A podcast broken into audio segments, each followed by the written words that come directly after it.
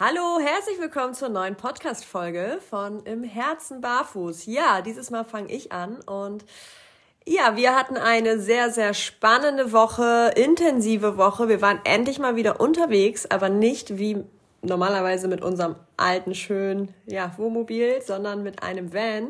Ähm, wir hatten das große Glück, dass wir uns einen Van von Roadsurfer für eine Woche ausleihen durften und sind damit nach Dänemark gefahren. Genau, und gestern Abend recht spät wiedergekommen.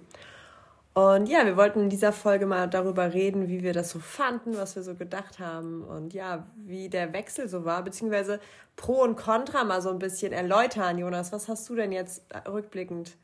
Ja, wie, was sagst du rückblickend so zu dem Van-Leben, was wir jetzt mal testen durften? Also das allererste, was mir auf jeden Fall aufgefallen ist, dass die, ähm, dass der Van mit wirklich allen Extras ausgestattet ist, ja. die wir natürlich im Wohnmobil so nicht haben. Wir haben ja ein altes Wohnmobil, das ist von 2002 und es ist schon wirklich äh, ja fast luxuriös teilweise, ne? Und auch vom Fahren her ganz anders. Also zum Beispiel der Fahrspurassistent, den kenne ich jetzt so noch nicht wirklich, der dann eingreift, wenn du irgendwie ein bisschen zu weit links oder zu weit rechts bist oder automatisches äh, Abblenden von Fernlicht. Irgendwie gestern sind wir recht spät, wie du gerade meinst, schon zurückgekommen. Und das war für mich total ungewohnt, ehrlich gesagt. Ich bin wenig mit so wirklich hochmodernen Autos gefahren, sondern eher immer mit alten äh, Autos, genau. Das ist das eine, ähm, so zum Technischen irgendwie. Und das andere ist natürlich, dass wir im Wohnmobil deutlich mehr Platz haben. Und als vierköpfige Familie mit mittlerweile zwei Hunden war das, glaube ich, die größte Challenge für uns irgendwie. Ja, das war eine Challenge, aber ich glaube immer noch, ähm, dass es unter anderem für uns, also der Einstieg war tatsächlich ein bisschen schwierig. Schon der erste Tag hat uns, es war eine Herausforderung. Aber es lag an, einfach daran, wir sind halt sehr naiv an diese Sache rangegangen. Wir haben einfach so randommäßig unsere Klamotten gepackt und haben, ich, ich stand dann da mit so drei, vier vollgepackten Tüten. Und dann habe ich erstmal gecheckt, es gibt halt viel weniger Schränke, viel weniger Stauraum.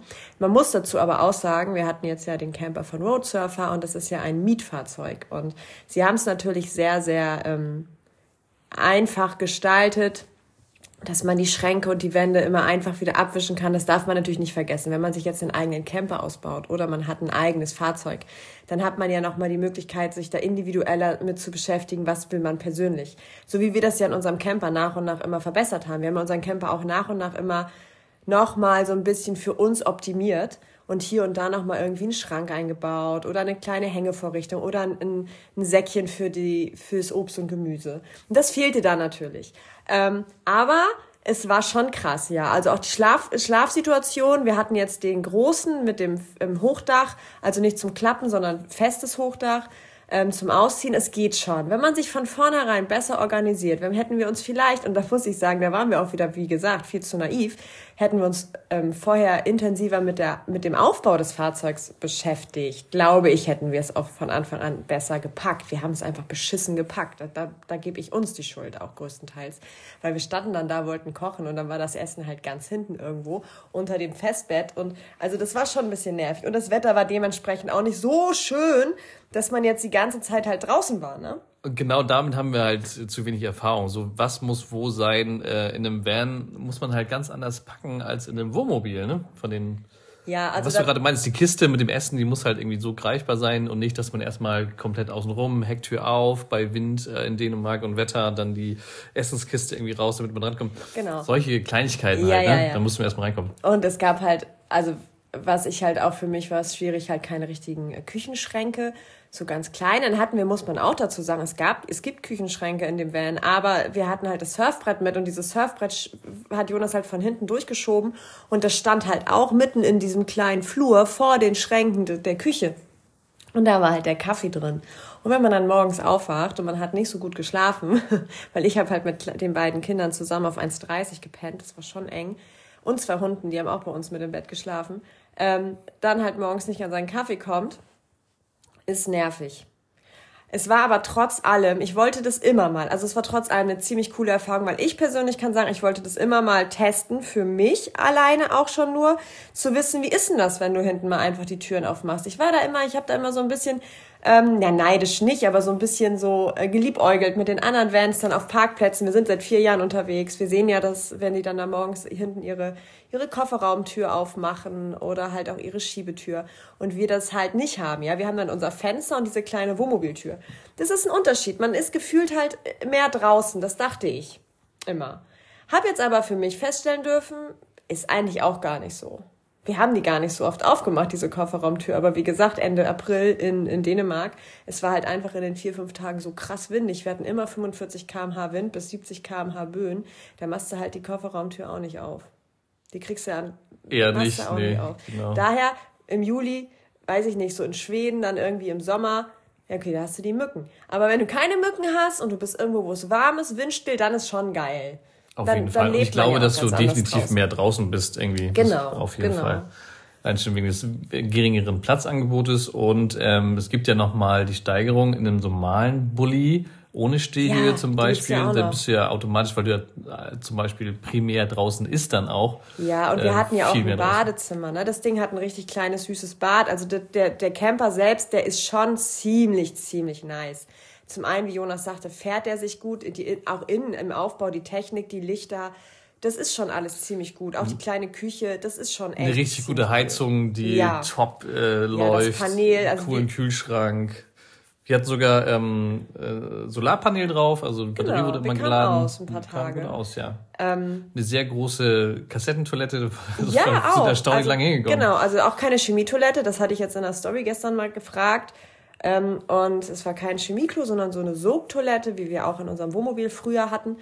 Das war total gut. Also es roch auch gar nicht oder so. Null. Also insgesamt wirklich zufrieden. Also wir können sagen, wer das mal testen möchte, bevor man sich so ein eigenes Fahrzeug kauft, äh, unbedingt dann, also kann man unbedingt wirklich mal. Ja, oder einfach mal ein verlängertes Wochenende wegfahren ja, mit dem Van. Um und viele wollen sich ja nicht unbedingt einen eigenen Van kaufen, um da jetzt zweimal im Jahr mit dem Ruder zu fahren und sonst steht er nur rum, dann macht das keinen Sinn. Dann ist ja. es viel, viel besser, sich einfach äh, einen Van mal auszuleihen, ja. Und da können wir euch Roadsurfer auf jeden Fall empfehlen. Ja, genau, das können wir definitiv. Und ja, war, war eine gute Erfahrung. Auch die Kinder fanden es mega spannend wir freuen uns jetzt aber halt trotzdem auf unser Wohnmobil, weil es halt unser Zuhause. Ne? Seit vier Jahren reisen wir damit. Und da sind wir eingespielt, wir wissen, wo alles ist. eingespielt, genau. Wir haben, ich weiß, wie viele Schränke ich habe.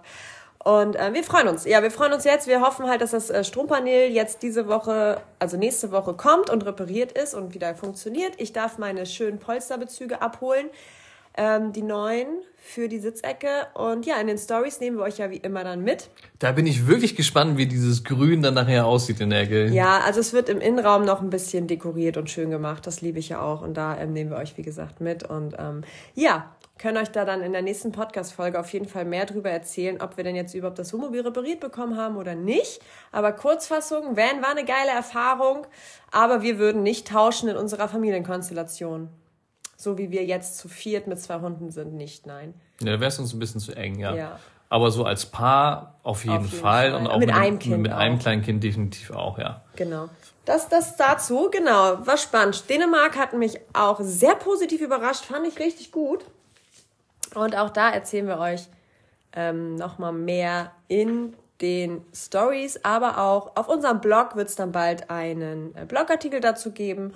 Und für alle, die immer interessiert sind an unseren, New an unseren Stellplätzen, also wir haben jetzt ja auch ein paar coole Stellplätze in Dänemark gefunden, ähm, da fragen auch immer viele bei Instagram nach. Es gibt ein Newsletter, da könnt ihr euch auch eintragen bei uns auf dem Blog. Der kommt im Schnitt so alle 14 Tage raus. Jetzt wieder. Wir hatten jetzt natürlich auch eine längere Pause. Wir waren jetzt in Deutschland. Wir haben alles vorbereitet. Aber sobald wir wieder on, ja, on the road sind oder jetzt auch mit Dänemark halt, kommt er alle 14 Tage raus und da packen wir dann wirklich nur dort unsere Stellplätze rein und wir schreiben dazu, warum der gut ist, ob der mit Kindern geeignet ist, ob der mit Wohnmobil geeignet ist, Informationen zu dem Land und so weiter. Also da gibt's wirklich viele Infos, die wir so nicht öffentlich auf Instagram teilen möchten. Genau. Wer Bock drauf hat, geht auf den Blog. Ich glaube, der ist auch verlinkt in den Show Notes oder in der Beschreibung vom Podcast und kann sich da gerne eintragen. Ja, und ich dachte mir, wir fahren direkt mal zu den DMs. Ja, die erste DM ist von einem Follower von uns, der uns schon sehr lange begleitet. Ich nenne ihn Schmidtchen Schleicher. Ähm, Ein sehr, sehr interessanter. Das ist nicht der echte Accountname, ne? Sondern Nein, das ist, aber ich nenne ihn Schmidt. Aus Datenschutzgründen. Genau. Also ich nenne ihn wirklich immer so, ist sein Spitzname. Also, zu Friday for Future gehen und dann mit dem Auto durch Europa fahren, um sich dann mitten auf einen Strand zu stellen, ist das noch zeitgemäß. Ja, echt ich will mal, es was, nur verstehen. Was ist das denn? Ja, Machen wir standen gestern noch ähm, auf wir waren auf Röm auch jetzt die letzten zwei Tage noch und waren halt da am Autostrand und haben natürlich da ein Foto gemacht und ja, dann kam diese DM von Schmidtchen Schleicher. Ähm, dazu möchte ich sagen, ja, natürlich kann man das ankreiden, dass wir mit einem Auto durch die Gegend fahren. Und CO2 Oder mit einem alten Wohnmobil auch noch. Aber es ist auch so, dass wir, wie gesagt, 90 ähm, Prozent der Zeit im Jahr in diesem Wohnmobil sind. Und wir fahren gar nicht so viel, wie man das denken mag. Wir fahren viel, viel weniger als jeder Pendler, der irgendwie jeden Tag zu seiner Arbeit fährt. Wir haben in den letzten vier Jahren wie viel tausend Kilometer gemacht? Gar nicht viele. Es waren zehn oder so. Ein bisschen mehr vielleicht. Aber nicht wirklich viel, weil wir sind jetzt, wenn man das hochrechnet, wie viel? Hattest du mal drauf geguckt auf den Tacho? Das ist nicht so viel. Kommt drauf an, seit wann du jetzt rechnest. Seitdem ne? wir das Wohnmobil haben. Seitdem wir das Wohnmobil haben, sind es ungefähr 40.000. Echt? Oh, doch, so viele. Ja. ja, okay, es sind aber vier Jahre. Okay, genau, das meine ich. Zehn, zehn im Jahr. Genau, so war das. Wir sind seit vier Jahren mit dem Wohnmobil unterwegs. Das habe ich nämlich letztens mir mal überlegt. Und wir fahren maximal so um die 10.000 Kilometer, äh, 10.000 Kilometer im Jahr. Und das ist nicht viel.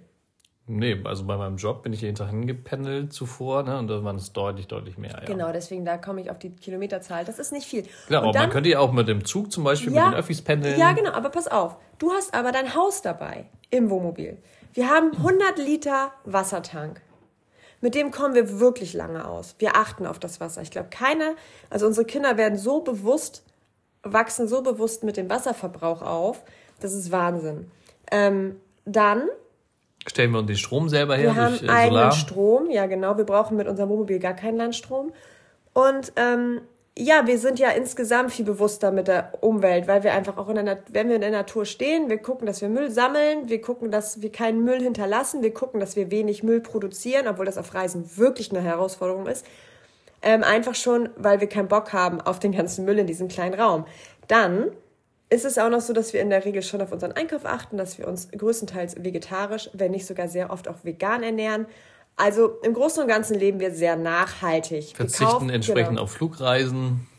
Mhm.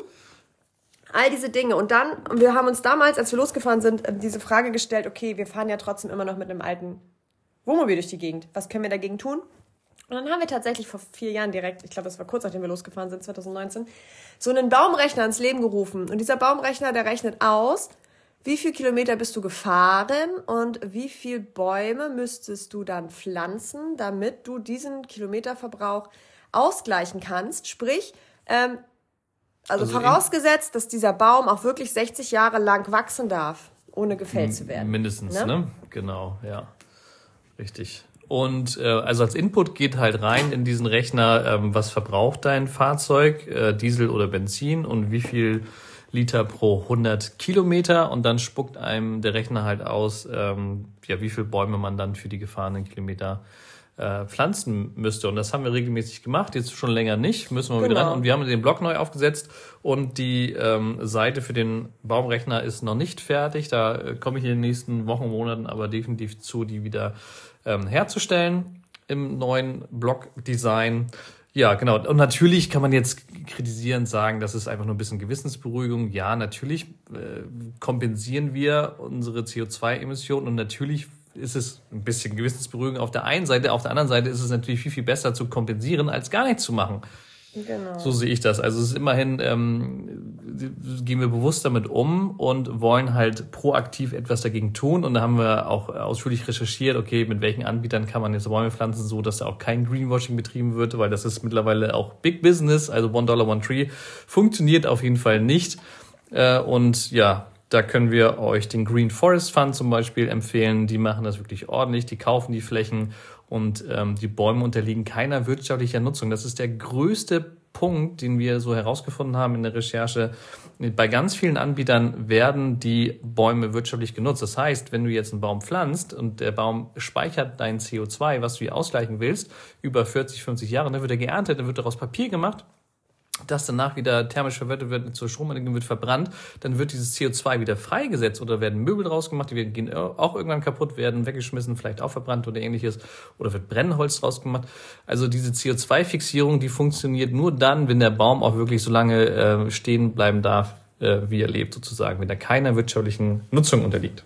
Genau, wir haben tatsächlich schon ähm, einige Kooperationsanfragen auf, äh, ja, deswegen abgesagt, weil sie dann auch ankam mit Ja und hier, wir pflanzen aber Bäume und dann haben wir mal genauer geguckt und dann waren das eben genau diese Art Bäume, die so randommäßig irgendwo in Brasilien gepflanzt werden, die ja, wo keiner weiß, ob es diese Fläche überhaupt gibt. Das ist auch schon alles ein bisschen muss man gucken, muss man genau aufpassen. Ja, wer da weiter einsteigen will, Steuerung F auf YouTube hat da mal, ähm, hat das mal genauer untersucht und ja, sehr inspirierend oder sehr interessant auf jeden Fall in diesem Zusammenhang. Ja. Wir wird bald auf unserem Blog wieder zu finden sein. Wir haben das Ganze Force for Miles genannt. Richtig. Und eine Sache wollte ich noch sagen zu der, ähm, zu der Kritik, dass wir auf äh, Friday for mhm. Futures ähm, Demonstration gegangen sind. Ich finde, das äh, ist so ein bisschen, kann man entkoppelt davon sehen, ähm, weil da geht es natürlich ähm, darum, dass man ähm, dafür demonstriert, dass strukturell in der Gesellschaft und politisch etwas verändert wird. Und das sind ja zwei Paar Schuhe. Also es wird nicht ausreichen, wenn wir alle unser Lebensstil jetzt umstellen. Also zum einen wird das nicht jeder machen und zum anderen reicht das nicht aus. Es muss auch auf politischer Ebene strukturell sich ganz viel verändern. Und nur dann schaffen wir das gemeinsam, den Klimawandel ähm, ja zumindest gemäßigt zu halten, dass dieser Planet irgendwie auch in, in 200 Jahren noch bewohnbar sein wird für die, die Menschen, die da sind. Genau. Deswegen ähm Entschuldigung, Schmidtchen-Schleicher, nein, wir haben kein schlechtes Gewissen gehabt.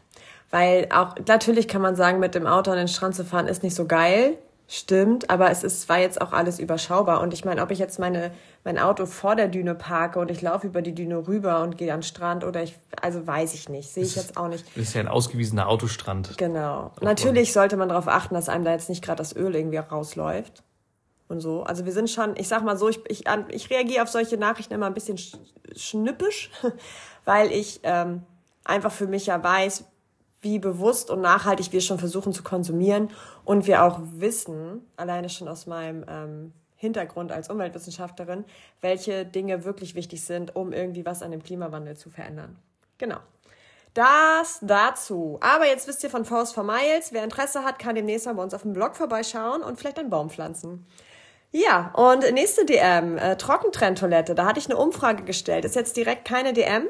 Ich war nur erschrocken über die Umfrageergebnisse in der Story. Ähm, ich hatte gefragt, wer denn eine Trockentrenntoilette benutzt und wer noch nicht. Und tatsächlich benutzen 55 Prozent von unseren Followern auf Instagram, die bei der Umfrage mitgemacht haben, noch keine Trockentrenntoilette und 45 Prozent benutzen eine Trockentrenntoilette.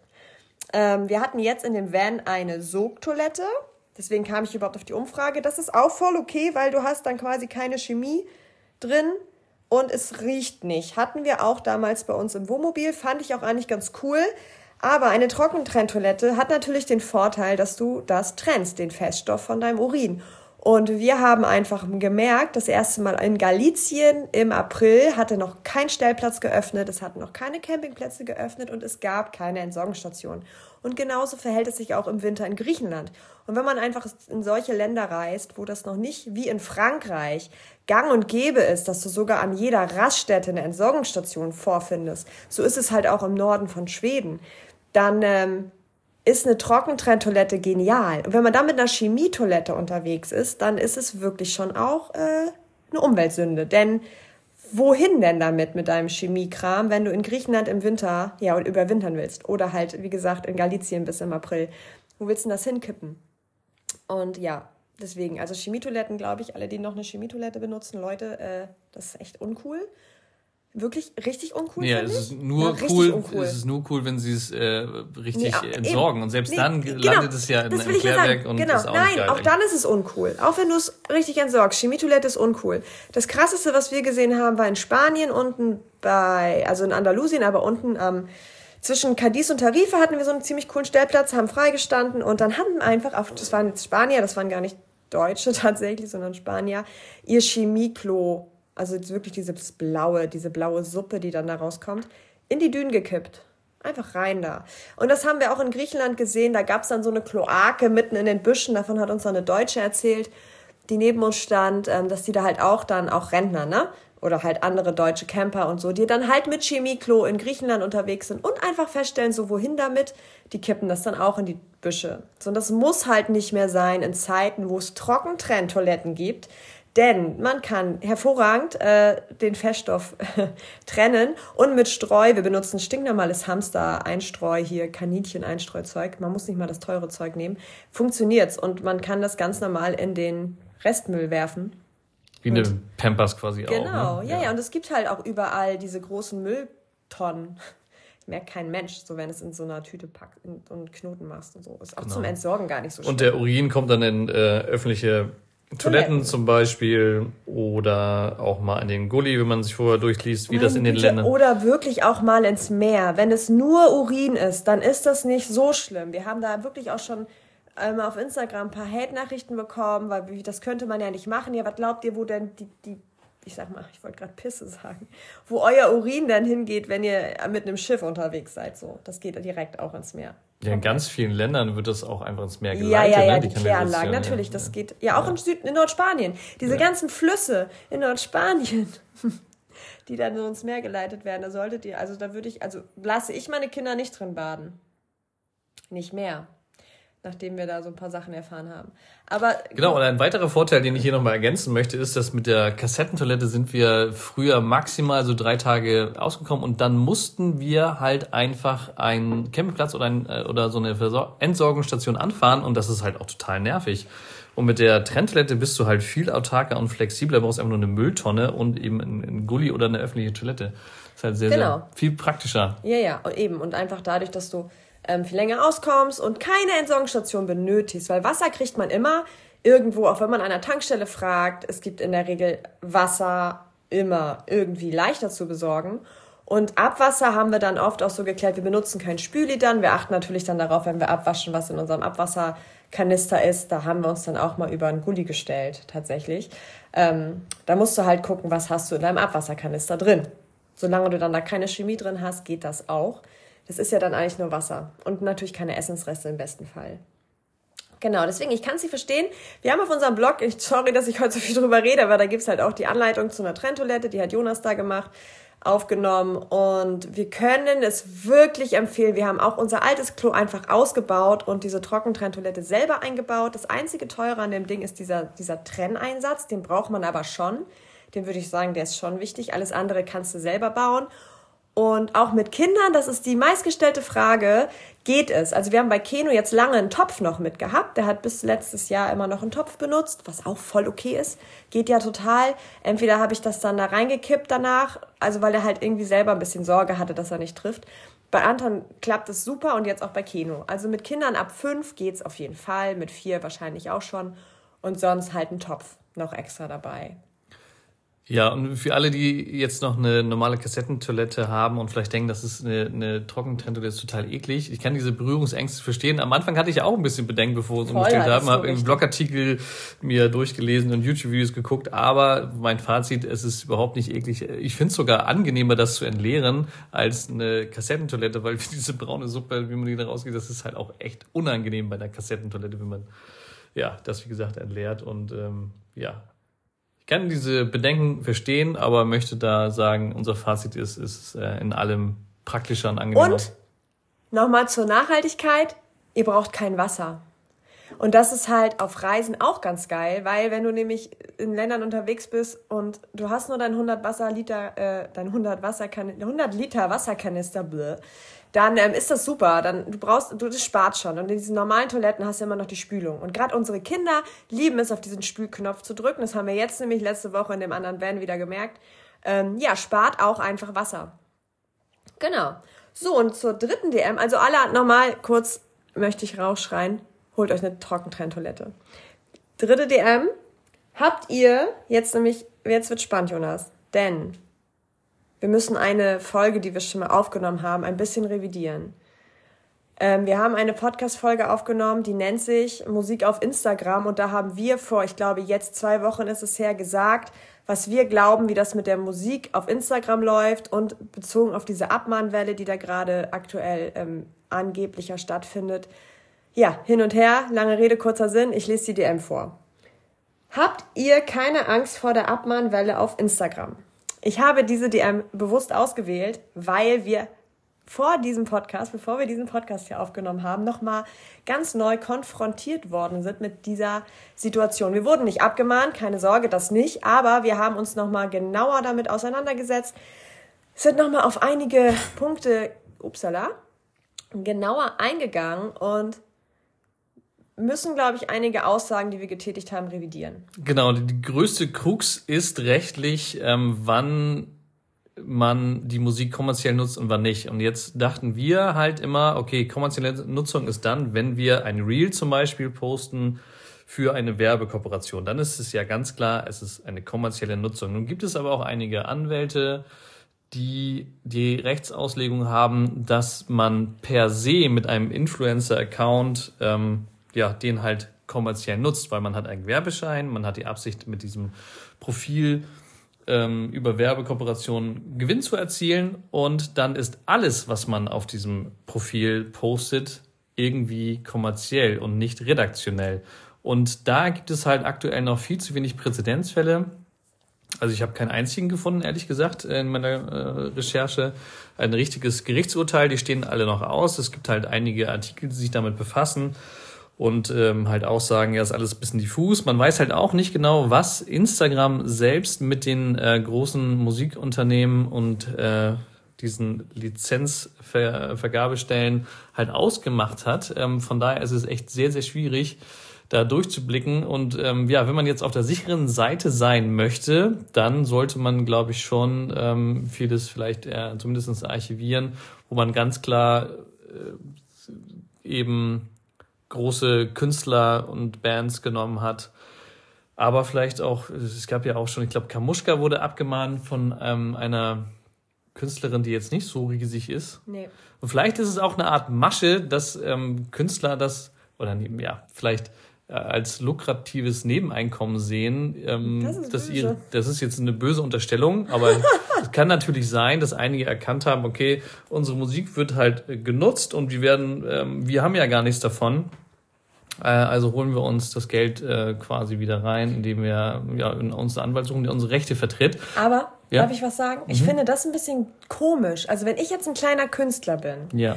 ich mache Musik und mhm. ich bin noch klein und ich habe vielleicht meine paar Spotify-Hörer und so, aber ich bin halt eine unbekannte Band. Vielleicht immer nur die Vorband von mhm. irgendwem. Dann, oder überhaupt nicht mal das, dann freue ich mich doch, wenn jemand wie Kamuschka die wirklich millionengroßen Account hat, meine Musik benutzt. Das kommt, auf, das, das kommt auf der Mindset drauf an. Du kannst aber auch denken, okay, nee, die nutzt mich ja aus, die nutzt meine Musik ja, aus. Aber so in der Regel, die, die, das ganze Lied geht in der Regel immer so ein Lied geht zwei, drei Minuten und ein Reel geht so sechs, sieben, acht Sekunden. Mhm. Und dann hast du in der Regel vielleicht mal ein Snippet davon oder nur den, den, das Intro oder keine Ahnung, den Refrain, wenn überhaupt.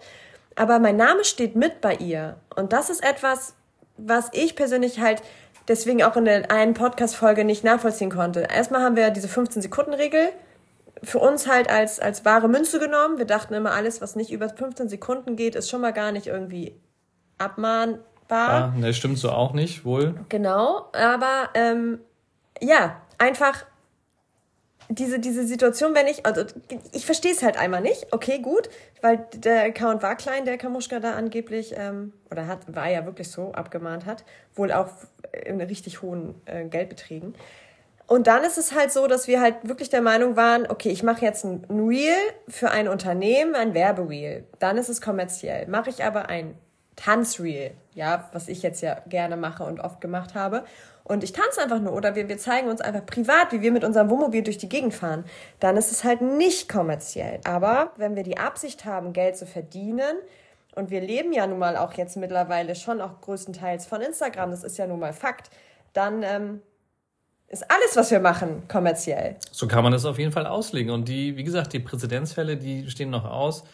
Die großen Verhandlungen, ich glaube, viele werden sich da außergerichtlich einigen. Ähm, bislang Ja, das, ja, das ist halt schwierig. Und möchte man auf der sicheren Seite sein, dann sollte man ja zumindest GEMA-freie Musik nehmen. Aber selbst da muss man dann schon vielleicht den, sich die schriftliche Genehmigung von den Künstlern vorab einholen oder eben ähm, eine Bezahlplattform wie Epidemic Sound oder Artlist oder da gibt es verschiedene, äh, mir fallen jetzt keine anderen ein, die werden mir andauernd angezeigt. Also, ja, oder diese von Facebook, diese genau, die Sound, selbst. die Sound Collection, aber selbst da hatte ich jetzt in einem Artikel gelesen, muss man wirklich ganz genau gucken, welchen Account-Typ habe ich und jeder Song in dieser Soundbibliothek hat wohl auch noch mal eigene äh, Einstellungen. So, da muss man dann Screenshot Screenshots am besten von machen.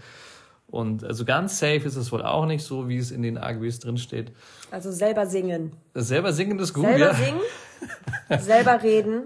Ja. Und ich glaube, und das sage ich jetzt einfach so, es ist so, so von mir selber so ein Gefühl, was 2023 halt auf Instagram auch, ähm, glaube ich, laufen wird und, und glaube ich, auch ähm, gut ist. Ich glaube eh, das ist das Jahr der Authentizität. Das habe ich schon vorher gesagt, bevor diese Abmannwelle spruchreif war.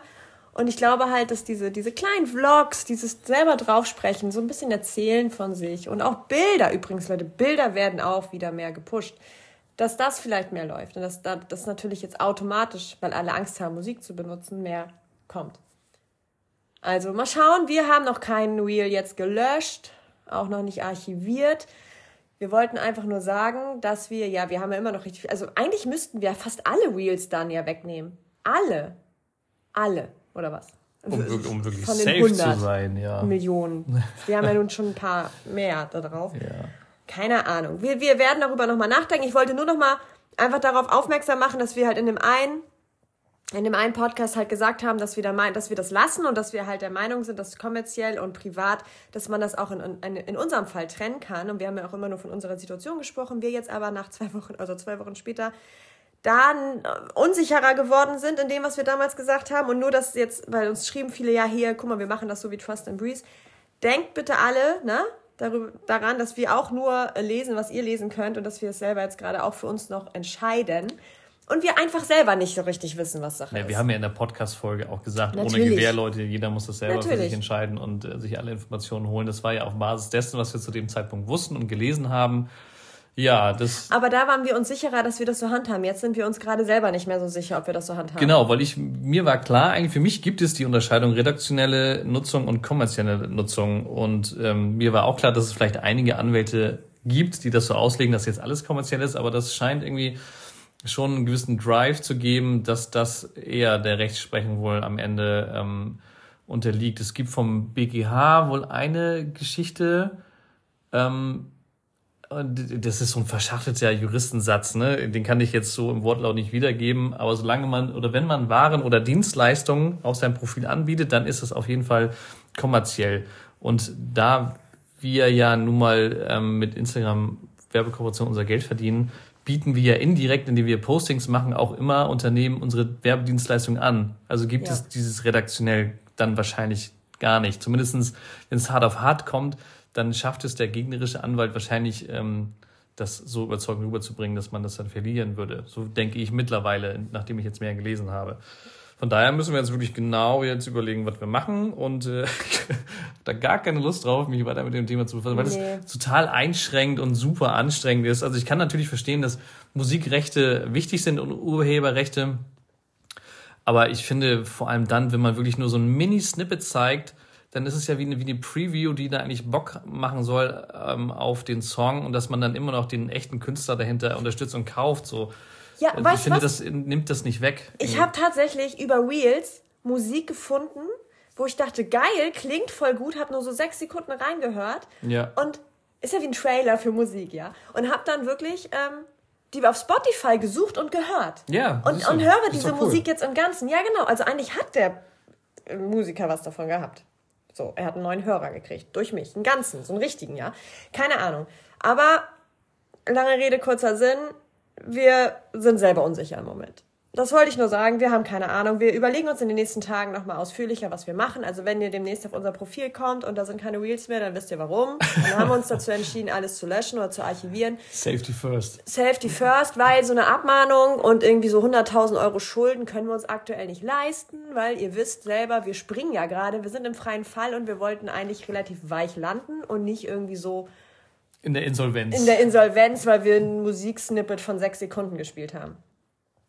So leid es mir dann um diese ganzen echt geilen Reels tut, die wir so gemacht haben. Aber das motiviert doch auch eigentlich nur, selber noch kreativer zu werden, selber noch neuer, neuere, neuere Ideen zu entwickeln, selber einfach, ja, kreativer zu werden. Eigentlich auch cool. Also alles löschen, von null an neu anfangen und aber das, kreativer zu werden, selber, basht, selber kreativ Das basht doch den Algorithmus. Das, das basht alles, ja, kann, aber es basht ja dann alle. Weißt du, das ist ja dann wieder, wir fangen ja alle, dann haben ja alle das gleiche Problem. Eieiei. Wir wissen es nicht, Leute. Oh, oh, oh. Nach unserer Insta-Pause kann man jetzt mal ehrlich raushauen, ist es gerade eh so, haben wir gemerkt, dass ja, das ist ja eh bei uns gerade so ein bisschen, also reichweitentechnisch. Muss merken wir wieder das schon. aufbauen, na klar. Genau, also wir sind ja fast drei Monate, na zwei Monate halt, haben wir nichts gepostet und das ist normal. Also, da, dass wir da gerade sowieso so einen Neuanfang haben. Deswegen könnte man das damit auch nehmen. Wir wissen es nicht.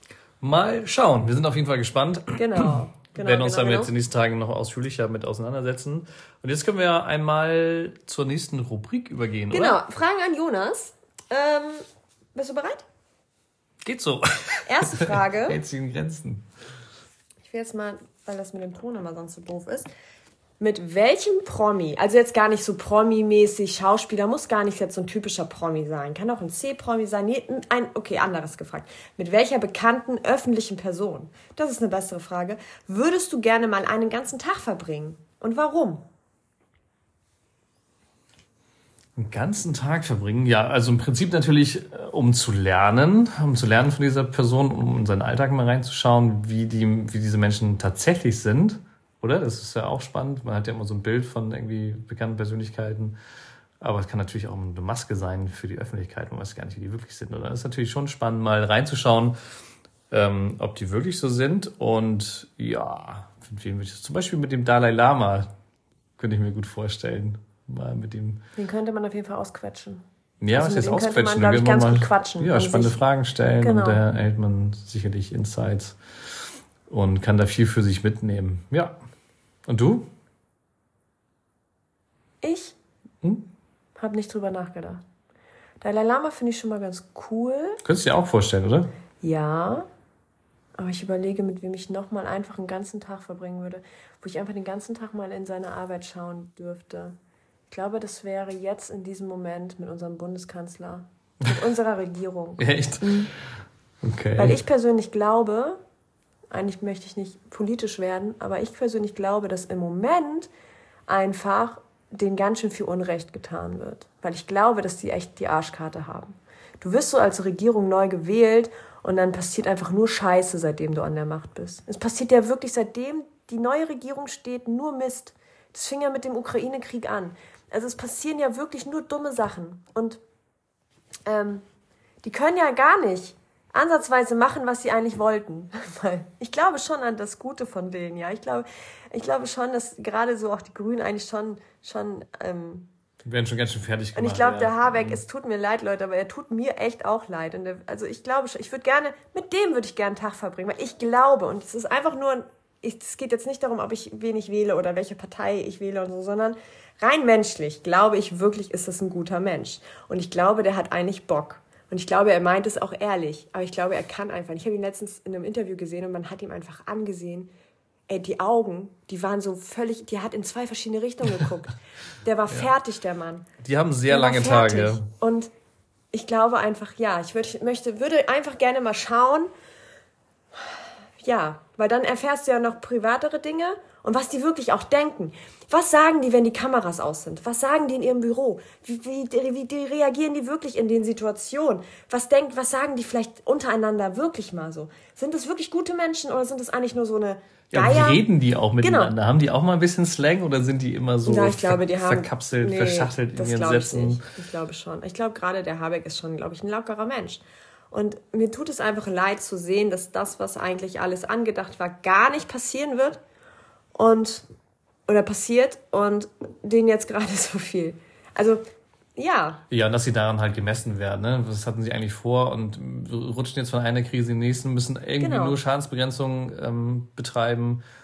Ja, schwierig, genau. schwierig. Sehe ich auch so und wie du. Ich glaube tatsächlich, eben weil es jetzt grün ist, erwartet man, dass die ja dann doch was machen und dann werden die angekreidet, dass sie halt nicht ihre ganzen Klimaziele und ihre ganze Klimapolitik durchsetzen.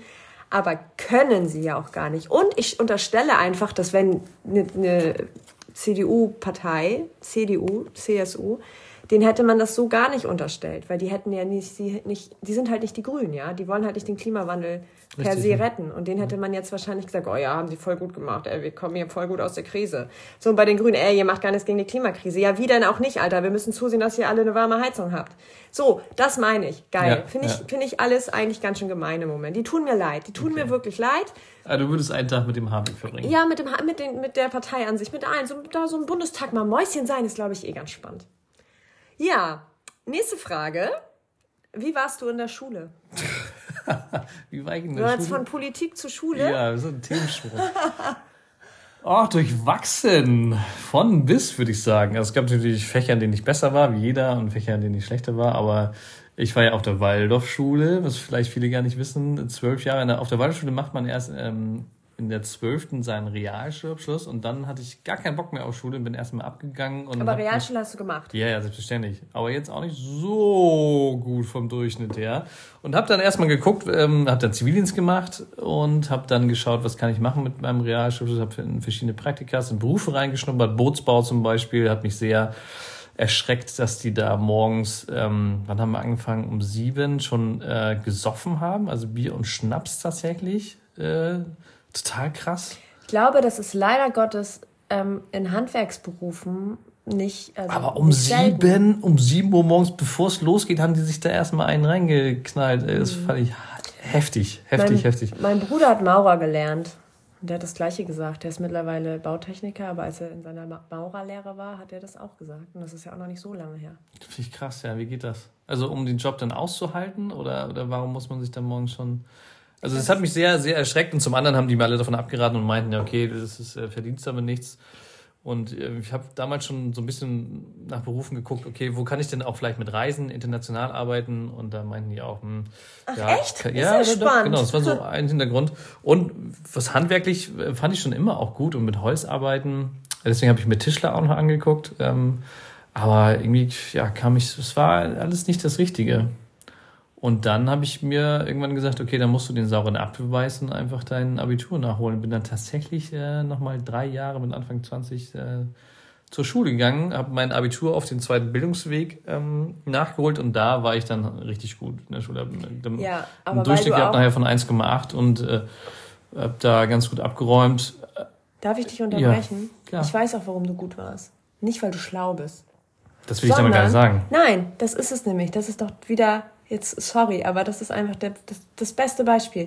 Du warst halt auf der Waldorfschule so mit 17, mit 14, mit 13, man hat, man hat Frauen im Kopf, die Mädchen, Mädchen sind es ja noch. Man hat die Party im Kopf, man ist in der Pubertät, man weiß gar nicht, warum gehe ich überhaupt zur Schule, was soll ich hier eigentlich? Richtig. Also man, man denkt an alles, aber nicht an seine Zukunft. So, und dann hast du halt gesehen, okay, ich habe jetzt einen Realschulabschluss, damit kann ich entweder hier morgens Alkoholiker werden oder aber ich werde jetzt Tischler und ich mache Dinge, die mir gar keinen Bock bringen. Und dann hattest du, hast du verstanden auf einer ganz anderen Bewusstseinsebene, dass du dein Abi brauchst. Ist doch krass. Korrekt, so, korrekt, dann ja. hast du und dann hatte ich einen anderen Drive, eine andere genau. Motivation auch äh, für gute Noten, ja. Und du hast einfach gewusst, du gehst jetzt in diese Schule, du machst diese drei Jahre, du hattest, hast dich wahrscheinlich mit den Leuten da jetzt gar nicht so identifiziert, waren halt jetzt nicht deine, war nicht deine Clique so, ja? Wahrscheinlich. Nee. Gehe ich jetzt mal von aus. Ist ja meistens auf dem zweiten, auf dem zweiten Bildungsweg so. Nee, der Klassenzusammenhalt war jetzt ein ganz anderer als auf der Alle sind erwachsen, jeder hat schon sein genau. eigenes Ding oder so. Richtig. Manche machen ja sogar noch richtig spät die Schule nach und haben schon Familie. Mhm. Also vom Ding her ist es doch dann spannend zu beobachten, dass du dann auf einmal ein Einser Abi gemacht hast. So. Hättest du nicht gemacht auf, auf der Waldorfschule. Auf, wärst du auf einem normalen Gymnasium gewesen, hättest du wahrscheinlich kein Einser Abi gemacht. Aber es liegt nicht daran, dass du weniger intelligent gewesen bist. Und das ja. meine ich damit. Ja, das ist ein guter Punkt. Weil ich habe kein Einser Abi gemacht. Ich habe echt ein, ein, schönes Durchschnittsabi gemacht. So. Ja, ja. hast du trotzdem noch studiert. Ja, natürlich habe ich trotzdem noch studiert. Darum geht es ja gar nicht. Kannst du ja mit Abi studieren. Kannst ja dann noch Wartesemester anrechnen lassen und all den, all den Rotz. Weißt du, das Ding ist, mir hat ja auch keiner gesagt in der Schule, du machst Abi so. gehst auf ein Stink, ich war auf einem stinknormalen Gymnasium, auf so einem richtigen Gymnasium, so normal halt. Aber da hat dir keiner gesagt in der 10., 11. Klasse, so, jetzt müsst ihr aber echt gut sein, weil ihr könnt theoretisch nur äh, studieren, Arzt, was auch immer, wenn ihr Arzt werden wollt, wenn ihr Jura studieren wollt, ihr braucht dann eine Einser-Abi. Sagt dir keiner. Sagt dir doch keiner. Nee, nicht so explizit. So nee. Richtig Aber das nicht. nächste ist ja auch, nicht jeder muss ja studieren. Und das finde ich wird auch. Aber stopp, ja. darf ich dich unterbrechen? Ja. In der, es ist so, und das, das glaube ich wirklich, und das macht einfach, das ist aber verloren gegangen. Es ist eigentlich so gedacht. Blöd jetzt, aber so ist es. Wenn du auf die Realschule gegangen bist und du hast einen Realschulabschluss gemacht, dann warst du quasi bereit für eine Ausbildung. Aber auf einem Gymnasium wirst du darauf vorbereitet, dass du für die du wirst auf die Universität vorbereitet. Du wirst automatisch auf die Universität vorbereitet. Das ist so, so ist es gedacht ursprünglich mal. Aber in der Praxis ja nicht. Nee, nee, nee, natürlich nicht. Aber so ist es ursprünglich gedacht. Aber so richtig funktioniert es in der Praxis ja nicht. Danke, sonst hätten wir ja nicht so ein beschissenes Schulsystem, wie wir haben. Und was ich einfach nur sagen will, ist, da bist du dann halt auf so einem Gymnasium seit der fünften Klasse mit irgendwelchen Leuten zusammen, hast dann eine Clique. Ich hab, bin einmal backen geblieben in der neunten mit allen anderen, weil ich wollte auch sitzen bleiben, weil alle meine Freunde sind sitzen geblieben. Ey, wir waren super viele, die sitzen geblieben sind in dem Jahr. Ich glaube sieben oder so. Und dann sind wir halt danach weiter wieder bis zum Abi gegangen, jetzt nochmal. Was ich sagen will ist, ich glaube, also ich habe es erst im, an der Uni verstanden. Ich bin dann nach dem Abi, habe ich eine Ausbildung gemacht, weil ich irgendwie gefühlt mich noch, mir noch nicht zugetraut habe zu studieren. Ähm, war jetzt nicht die erfolgreichste Ausbildung, Steuerfachangestellte, habe ich glaube ich mal erzählt. Vollkatastrophe, dann wusste ich schon mal, was ich nicht will. Und dann erst bin ich an die Uni gegangen und habe mich für Umwelt- und Agrarwissenschaften, also erst für Agrarwissenschaften eingeschrieben. Und erst da habe ich verstanden, um was es geht. Und erst da hatte ich ja dann nachher die naturwissenschaftlichen Fächer wie Chemie und Physik. In der Schule habe ich die nicht verstanden. Da hatte ich dann immer so eine 4 oder eine 3. Dann habe ich das plötzlich da gerockt mit einer 1. Weißt du? Also das ist doch das Spannende. Und ich habe trotzdem meine ganzen, also meine Lehrer auf, an der Schule hätten mir nie zugetraut, dass ich irgendwann mal äh, einen Universitätsabschluss habe in einem naturwissenschaftlichen Studiengang. Und das meine ich nur mit diesem Bewusstsein. So, das hätten deine Waldorf-Lehrer bestimmt auch nicht von dir gedacht, dass du irgendwann mal ein Abi mit 1, machst. Höchstwahrscheinlich nicht, nee. Genau, ja. das finde ich nämlich kacke.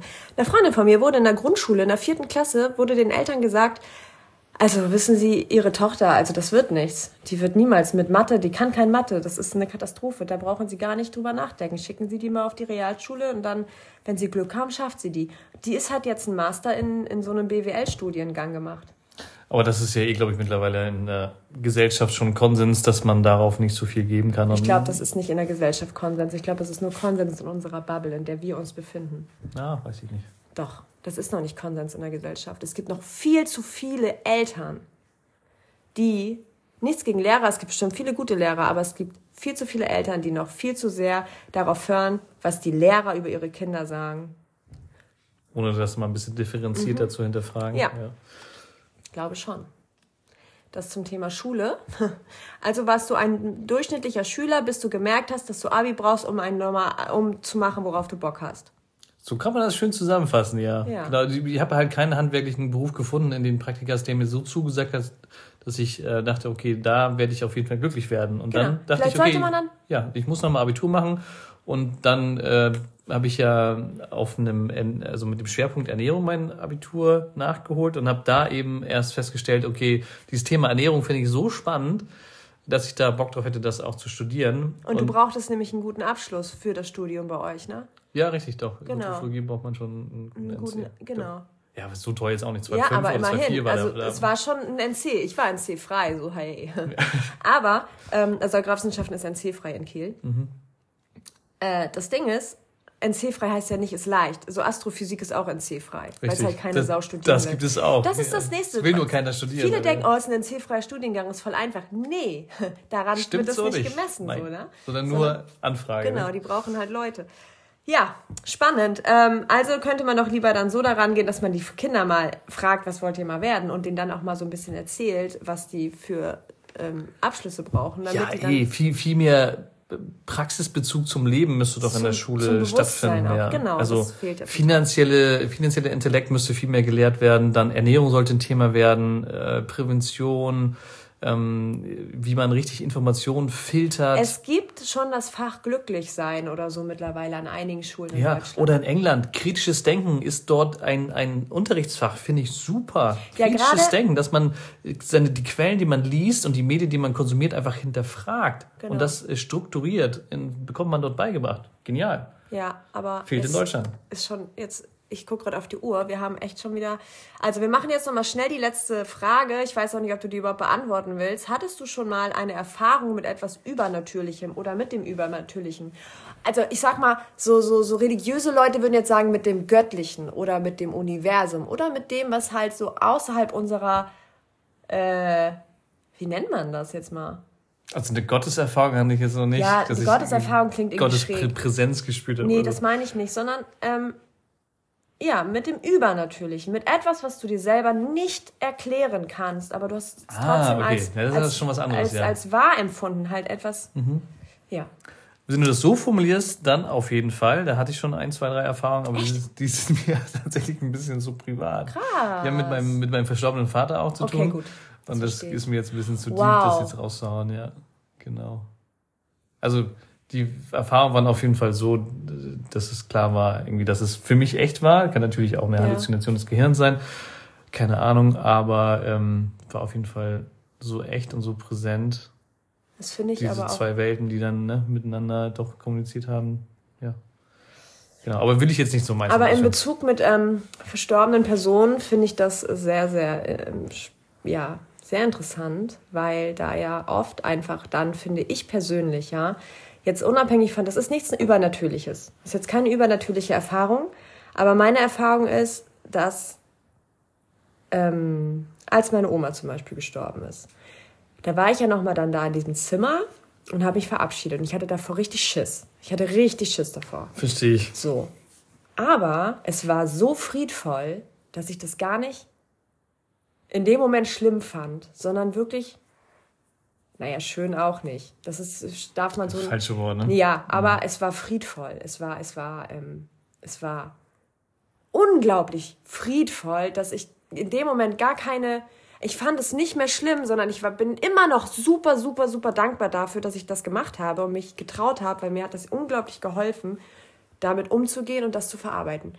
Und das sind diese Momente, wo ich denke, da merkt man da auf Beerdigung. Als auch ein schräges Thema. Trotzdem ist es auch so immer dass es auch eine friedvolle Stimmung gibt. Ich kann das nicht in Worte fassen, aber an sich, finde ich, hat man da dann als, als Hinterbliebener ist es immer schlimm und du hast immer zu kämpfen und es ist immer scheiße, egal was ist. Trotzdem gehört der Tod zum Leben dazu. Muss man ja einfach so anerkennen. Und auf Beerdigung, finde ich persönlich, empfindet man dann manchmal schon auch diese friedvolle, dieses Friedvolle wieder. Und ja. das ist, das ist doch irgendwie gibt, einem, gibt mir das persönlich ähm, ein Gefühl davon, dass es dann, da, da ist dann mehr, verstehst du? Da gibt es dann auch schon mehr, weil sonst hätten wir das nicht. Oder ist das nur unser. Klar, jetzt würde jetzt jemand sagen, der nicht an sowas glaubt, ja, das äh, spielt dir jetzt dein Gehirn vor, das ist so Selbstschutz. Genau, und ich finde, das hat jetzt auch, das ist ja einfach nur eine gewisse Stimmung, eine, eine, Emotion oder ein Gefühl, was man dann hat, aber das andere ist ja wirklich eine übernatürliche Erfahrung. Ja, aber. Dass, keine Ahnung, da irgendwie ein Gegenstand durch die Gegend nein, schwebt oder ich whatever. Nicht. Ich meine jetzt nicht so Uri Geller-mäßig. Ich meine jetzt wirklich einfach, weil du, du hattest jetzt, du hattest einfach den Tod ja mit reingebracht. Und ich meine einfach nur, dass der Tod per se, wenn man ihn erlebt, anhand von anderen Menschen, die einem nahestanden, dass man trotz allem, so schwer dieser Verlust ist, auf eine Art, auf der anderen Art dieses Friedvolle auch spürt. Und das gibt mir persönlich einfach nur, für mich ist das das Zeichen dafür, dass da noch mehr dahinter, dass da mehr kommt, dass da mehr ist. Und man, man auch manchmal sogar vielleicht, ja, da ist mehr auf jeden Fall. Das ist irgendwie dann. Ja, hoffentlich. Ja, doch, ist, da bin ich mir sogar so. ziemlich sicher. Aber was wollte ich jetzt einfach nur dazu sagen? Ich musste gerade an die Situation mit meiner Oma einfach denken, mhm. dass ich diese, diesen, diese Begegnung so friedvoll fand, obwohl ich so Schiss davor hatte. Ja. Aber übernatürlich ist das natürlich nicht. Nein, nein, das, das will ich damit gar nicht sagen. Das ist es nicht. Aber ähm, ja, spannend. Ja, schräges Thema auch, ne? Also, das waren meine drei DMs an dich. Äh, meine ich drei Fragen. Guck gerade mal, ja, wir schaffen vielleicht noch ganz schnell die Beobachtung. Und zwar sind es eigentlich zwei Beobachtungen. Wir waren ja in Dänemark und mir ist ah, aufgefallen. Ja, also genau. Die erste ist, die Dänen gehen ganz schön viel joggen. Das ist dir auch aufgefallen. Voll. Die sind nicht ganz dicht. Ey, wir hatten, für ohne, ohne, ohne Witz, 75 km/h Böen. Ich sitze im Auto, krieg die Tür nicht auf, weil der Wind so dagegen drückt. Und an mir läuft erstmal so eine gefühlt 80-jährige Dänen vorbei in ihrem Jogger-Outfit und gegen den Wind lachend. Wie ein junges so, Reh. What the fuck? Den Sand Was in den geht Augen. denn jetzt mit ihr? Ey, ja, genau. Unser Eins sitzt, ey, wirklich, die sind die sind krass. Das genau. Sind, ich sag mal, ich habe nur gedacht, ey, das sind die Wikinger so, ne? Die haben echt Wikingerblut in sich noch. Und in Wiedesande habe ich eine ganze Familie generationsübergreifend aus dem Auto steigen sehen in Sportklamotten. Also waren die jugendlichen Kinder dabei, die Eltern und der Opa. Also wenn das eine Familie gewesen ist, da habe ich jetzt einfach mal so angenommen, dann äh, war der auch mit dabei und dann sind die losgejoggt. Und die zweite Beobachtung ist, dass man das als Tourist, äh, wenn man in einem Land zu Gast ist, ganz schnell extrapoliert. Die Dänen, die Dänen gehen viel joggen. Wahrscheinlich haben das wir nur die ist dann jetzt Pauschalisierung. Genau, wahrscheinlich ja. haben wir einfach nur die paar Dänen gesehen, die das regelmäßig machen oder diese Familie. Und in meinem Kopf dachte ich, dann sofort, oh krass, die Dänen gehen zusammen als, als Familie generationsübergreifend äh, joggen. Aber nein, wahrscheinlich habe ich die einzige Familie nein, in ganz ich Dänemark gesehen, gesehen, die, die, die das so machen. Sind. Wir weißt haben unabhängig aber voneinander. Kennst, kennst du diesen Reflex, den man ja, dann ganz schnell man hat? Man pauschalisiert leider ganz schnell. Ja. Und ich hasse Pauschalisierung, aber ich habe sehr viele joggende Dänen bei 75 km/h Windböen gesehen und dachte, ihr seid ja voll krass. Aber man darf es nicht vergessen, da ist es an der Nordsee ist es immer so krass windig. Die sind dran einfach gewöhnt, ja. ja. Wahrscheinlich war für die schon richtig Sommer. ja. ja. Und wir sind da, was das Wetter betrifft, schon sehr äh, verweichlicht, muss man schon zugeben, obwohl wir aus Norddeutschland kommen. Kann Vielleicht auch nur wir. Sagen. Aber die Pauschalisierung, äh, gebe ich zu, habe ich auch in anderen Ländern gehabt. Aber das ist auch, wenn, es ist ja auch irgendwie für einen selbst so ein bisschen eine Beobachtung, wie du schon sagst, und es motiviert einen ja, weil ich finde das sehr inspirierend, wenn ich das sehe. Ich fand es sehr, sehr inspirierend. Ja, auch dass eine ganze joggen? Familie, nein. Aber ich hasse Joggen. Aber dass jetzt eine ganze Familie dann joggen geht. ich habe ich hab meine, ich habe immer meine Jogging-Schuhe dabei und meine Laufhose. Aber, oh, ne. Ist einfach nicht eins, ne? Gar nicht. So, wir müssen jetzt nämlich, jetzt ist auch hier die Zeit um, ich muss den Van ausräumen und hier mal ein bisschen klar Schiff machen. Dann habe ich noch richtig viel zu tun, ihr Lieben. Ab morgen gibt es meinen Kurs zu kaufen. Erstmal für die ähm, Warteliste und ab Mittwoch dann für auch den Rest. Ich bin gespannt. Mein Yogakurs, meine Chakra Healing Journey. Ich, ist mein erster Kurs, den ich gemacht habe. Das erste Mal in meinem Leben, dass ich damit rausgehe. Und ja, ich freue mich riesig drauf und bin sehr, sehr nervös, ehrlich gesagt. Genau. Sehr gut. Ja, in diesem Sinne verabschieden wir uns dann bis zum nächsten Sonntag. Genau. Bleibt gesund. Bis Ciao. dann.